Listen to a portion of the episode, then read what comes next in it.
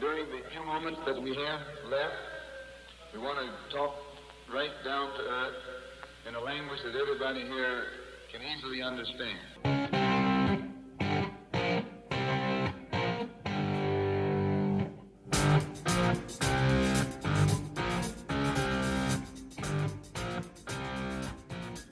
¿Qué tal? Bienvenidos a esta segunda edición de Informe Champions League de Fútbol Vertical, en la cual repasaremos la actividad de estos últimos días en la máxima competición a nivel de clubes de la UEFA. Así que dada la bienvenida, comenzamos con lo sucedido el martes en el Inter de Milán 1, Atlético de Madrid 0. Solitaria anotación de Marco Arnautovic en el tramo final del partido le terminó dando la victoria en los primeros 90 minutos de esta eliminatoria al equipo de Simone Inzaghi. Y aquí hay que voltear a ver toda la fotografía para tratar de analizar este partido y lo ocurrido de ello, porque esto es lo que tienen las eliminatorias a dos partidos. Lo que se vivió en los primeros 90 evidentemente condiciona lo que se va a vivir en los segundos 90 minutos, porque va a ser un partido completamente nuevo, pero condicionado y con unos grilletes que terminan siendo provocados por los antecedentes inmediatos de la propia eliminatoria. Pero además, la posibilidad de tener un segundo encuentro termina condicionando ya no solo el rendimiento, que si condiciona el rendimiento evidentemente condiciona el análisis de cara a estos partidos y es precisamente de lo que tenemos que hablar, porque número uno, el Inter de Milán fue superior al conjunto del Atlético de Madrid. Escuchaba varias reflexiones en donde se mencionaba, y yo concuerdo mucho con ellas, que mejores equipos que el Inter de Milán de Simón Inzaghi en esta temporada 23-24 alrededor del mundo. Hay muy, muy pocos. Quizá uno de ellos es el Liverpool, otro de ellos es el Manchester City. Quizá haya quien meta ahí eh, al Arsenal o inclusive al Bayer Leverkusen pero sin lugar a dudas el Real Madrid está por encima del conjunto del Giuseppe Meazza. Pero a partir de ahí son realmente muy pocos los equipos y si pusiste atención en este mini repaso, te darías cuenta de que no mencioné al Atlético de Madrid, que ha tenido sus tumbos a lo largo de la temporada, ha tenido sus momentos álgidos, ha tenido sus momentos convulsos. Sin embargo, sin embargo, no me parece que sea un mejor equipo que el cuadro de Simone Inzaghi. Y teniendo esa premisa, la realidad es que ir a la vuelta al Civitas Metropolitano con un conjunto del Inter de Milán que se va a terminar aglutinando en zona defensiva y buscar el escenario del contraataque y teniendo en cuenta que tiene a Denzel Dumfries, que tiene a Lautaro Martínez, que tiene a Marcus Turán, la realidad es que este escenario le termina por favorecer al conjunto interista. Pero después de toda esta previa y de todo este contexto, tenemos que mencionar varias cuestiones, porque lo que acabo de decir termina impactando en mi opinión al respecto del partido. Esto habla de cómo el conjunto del Atlético de Madrid consigue un mal resultado porque le va a terminar dando el escenario adecuado al conjunto de Simone Inzaghi. Pero a su vez, la realidad es que esto es tan cambiante que termina por ser un buen resultado en la medida de lo que se vio dentro de la cancha, porque sí, el Atlético compite, el Atlético termina incomodando en momentos muy específicos al equipo local, sin embargo, sin embargo, la realidad es que en el tramo final el Inter pudo haber hecho la segunda anotación, porque me parece que falla un poco en la toma de decisiones el equipo de Diego Pablo Simeone al haber recibido el primer gol y tratar rápidamente de empatar el partido. Y esto lo termina metiendo, involucrando a un escenario del encuentro donde la realidad corrió mucho peligro de llevarse un gol cuando menos más en la mochila de cara a la vuelta. Así que lo que puede llegar a ser un mal resultado por cómo condiciona la eliminatoria termina por ser un resultado no tan malo dado el juego del conjunto colchonero. Así que ventaja mínima, pero ventaja al fin para el conjunto interista que se va a ir a jugar la vuelta, la eliminatoria, el pase a los cuartos de final al Civitas Metropolitano. Pero al mismo tiempo, el PSV Eindhoven se enfrentó al Borussia Uno por uno en este partido entre el conjunto de Peter Boss y el de Edin Terzic, que precisamente fue el cuadro alemán el que se puso arriba en el marcador con la anotación al minuto 24 de Donny Malen, pero Luke de Jong al 56 vía penal terminó emparejando los cartones. Aquí fue un duelo interesante, pero un duelo claramente a la baja. Demuestran estos dos equipos que son la eliminatoria en peso competitivo más condicionada hacia una baja en cuanto al rendimiento. Si tú voltas a ver todo el panorama, evidentemente puedes llegar a considerar que uno de los equipos menos potentes es el Copenhague, pero curiosamente el calendario o el sorteo, mejor dicho, para hablar de una manera mucho más clara y adecuada, el sorteo terminó emparejando al Borussia Dortmund y al PSV Eindhoven, que me parece a la distancia y con todo respeto para uno de los equipos mejor enrachados a nivel europeo como es el conjunto de los Países Bajos y uno de los equipos más potentes en cuanto resultados. Ojo, en cuanto resultados en este 2024, mencionando al conjunto del BAV, la realidad que se demuestra que la mayoría de los equipos, si no es que todos los clasificados a los cuartos de final, haciendo un ejercicio de honestidad, van a preferir enfrentar al ganador de esta llave. Uno por uno, duelo por momentos atractivo, pero duelo que denota la carencia de potencia competitiva. Ojo, estamos hablando de los octavos de final de la UEFA Champions League. Aquí Estamos hablando de la creme, de la creme, de la creme. Y dentro de estas exigencias de alto nivel, la realidad que este uno por uno terminó dando razón a los que dudan de la potencia de estos dos equipos. No por ello, no fue un duelo atractivo, pero quería dejar ahí el comentario. Ya para el miércoles, el Napoli igualó a uno ante el Fútbol Club Barcelona, que con anotación de Robert Lewandowski al minuto 60 y en este caso en contra al 75 de Víctor Osingen, terminaron igualando en el primer partido de esta eliminatoria, llevado a cabo en el Diego Armando Maradona. Aquí hay que considerar varios puntos y el primero de ellos es que la realidad que el equipo de Xavi Hernández en los primeros 45 minutos llegó a vivir parte o algunos de sus mejores instantes en lo que va de la campaña, al menos en contexto europeo. La mala noticia se fue al descanso 0 a 0. Ese dominio menguó, terminó descendiendo en la segunda parte, pero encontró la anotación de Robert Lewandowski al minuto 60. Y curiosamente, quizá este momento de la campaña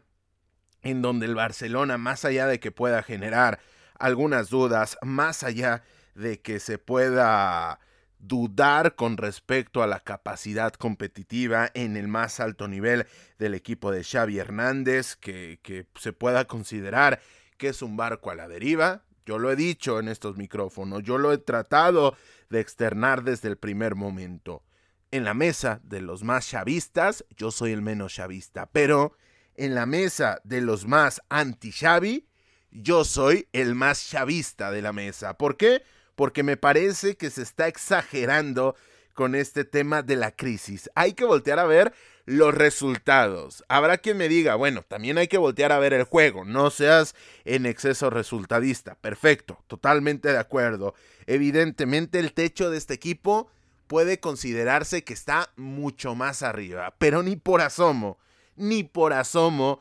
la gravedad de la crisis de este Fútbol Club Barcelona, que entiendo la parte que finalmente esto se termina potenciando por el impacto mediático que se genera alrededor del equipo Volgrana a nivel mundial, ya no solamente en Cataluña, ya no solamente en España, sino a nivel mundial. La resonancia que tiene este equipo culé es demasiada y esto termina por amplificar absolutamente todo. Lo bueno hace algunos años y lo malo en este caso, pero la gravedad, la supuesta gravedad de la crisis paulgrana de resultados de juego no se compara absolutamente ni un ápice con lo que se está viviendo en Nápoles, porque el conjunto del Napoli, ahí sí, de verdad, es un conjunto en crisis, porque cambió de técnico, ha llegado Francesco Calzona, que ya estaremos hablando de la designación del anterior asistente de Spalletti y de Mauricio Sarri en las riendas del conjunto que dejó Walter Mazzarri. Pero, retomando el partido, repito,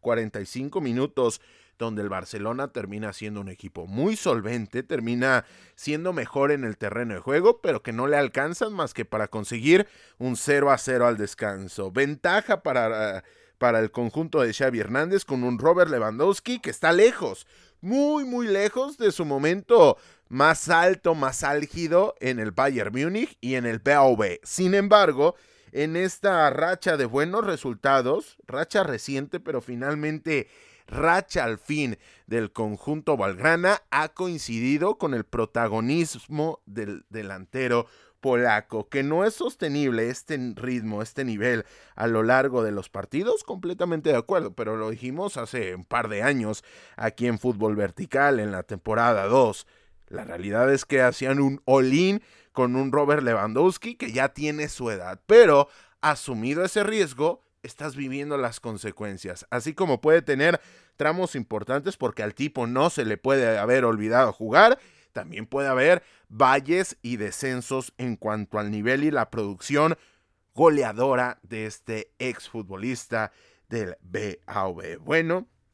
llegamos al 1 por 0 a partir del 60 y en un error en quizá el primer tiro, el primer intento realmente interesante del conjunto napolitano, Víctor Osingem, que venía de ser criticado por lo que dejó de hacer en la final de la Copa Africana por su poco aporte goleador con el conjunto de Nigeria de José Peseiro, igualó los cartones y volvieron los recuerdos de Vietnam para el Fútbol Club Barcelona, que a partir de ahí, lo que no le había generado el cuadro celeste en 75 minutos, se lo generó en los siguientes 10 minutos. Aguantó el marcador, esto habla bien del conjunto de Xavi Hernández, sin embargo, sin embargo, sí hace levantar una ceja cuando te das cuenta de que este equipo está dirigido por un señor Francesco Calzone, que si bien es cierto, me parece, y ojo con lo que voy a decir, me parece una decisión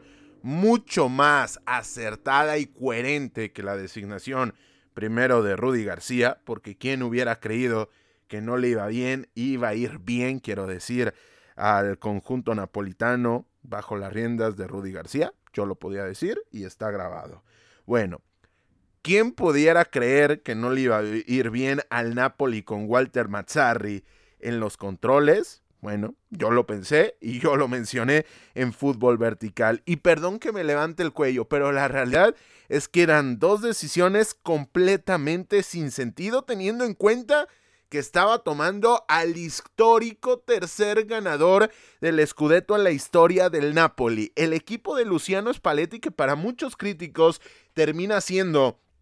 el mejor equipo de la campaña anterior en cuanto sistema, en cuanto calidad de juego, en cuanto eh, asimilación de una idea futbolística y los resultados ahí están, terminan rompiendo una sequía de 30 años sin levantar el Scudetto, así que palmas para el conjunto de Luciano Spalletti, pero todos los abucheos y todas las cuestiones negativas se las termina llevando Aurelio Di Laurentiis, que sí es el dueño, es su equipo, pero la realidad que dejó ir una gran, gran, gran oportunidad de cambiarle la historia reciente a un conjunto napolitano que quizá pudiera llegar a ser campeón en los próximos años, pero esa pelota que dejó pasar en esta campaña me va o me parece que le va a terminar por pesar a lo largo de los próximos años, porque era el momento de dar un vuelco y dejar atrás el Napoli que cada 30 años puede salir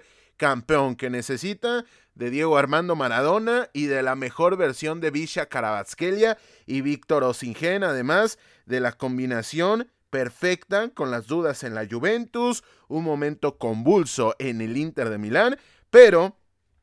pero, lo dicho, este conjunto de Napoli, retomando un poco la idea, este equipo del Napoli que dejó ir a su técnico, a Walter Mazzarri,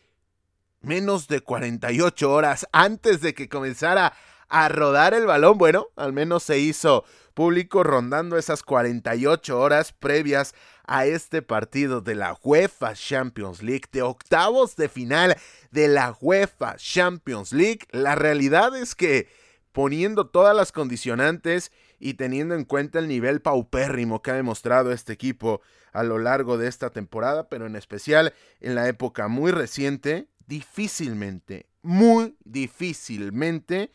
el conjunto napolitano pueda empeorar. Y no porque crea en demasía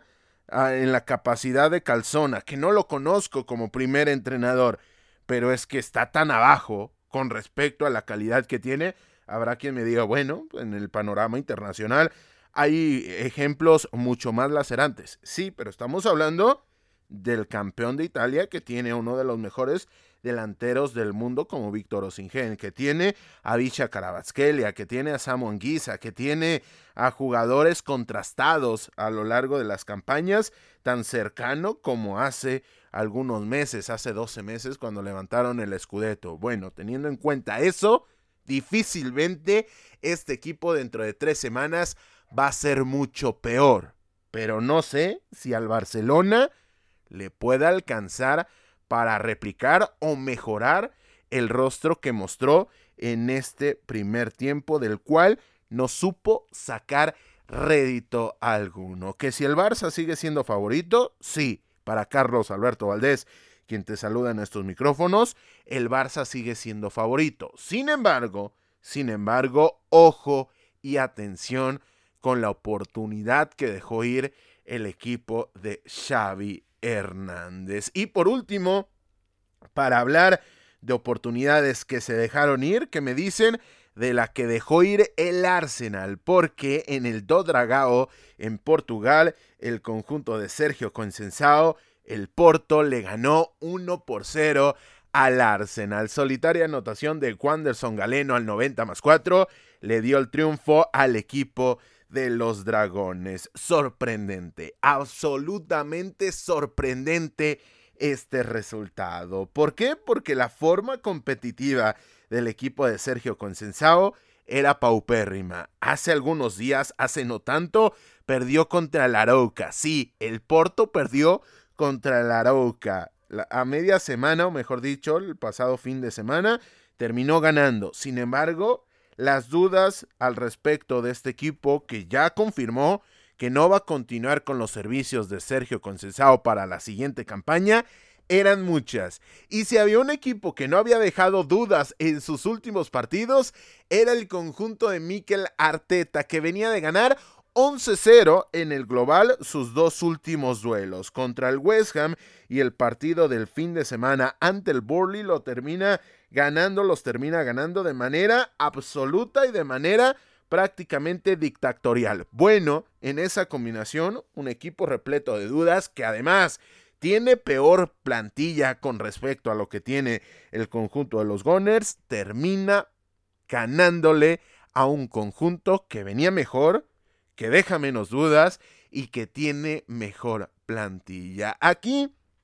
evidentemente, yo sigo creyendo en la clasificación de los Gunners, pero dejan ir una oportunidad de demostrar la potencia del equipo de Mikel Arteta. Con esto llegamos al final de esta segunda edición de Informe Champions League de Fútbol Vertical. En esta temporada 23-24. Recuerda suscribirte donde quiera que nos escuches para que te enteres de cuando esté disponible un nuevo episodio, porque ya lo estás viendo, esta temporada está repleta de actividad. Y recuerda seguirnos en redes sociales, no solamente para que te enteres de lo que viene en el proyecto, que también, pero además y más importante de la actualidad del fútbol internacional. No lo olvides, estamos en Instagram, pero sobre todo en Twitter, ex como tú conozcas a esta red social y nos puedes encontrar con el usuario de arroba vertical fútbol, todo junto y fútbol escrito en español. Recuerda, arroba vertical fútbol. Sin más por el momento y a nombre de todos los que hacemos posible la realización de este podcast, yo soy Carlos Alberto Valdés que te recuerda que no olvides disfrutar del balón, porque el fútbol cada vez es más vertical.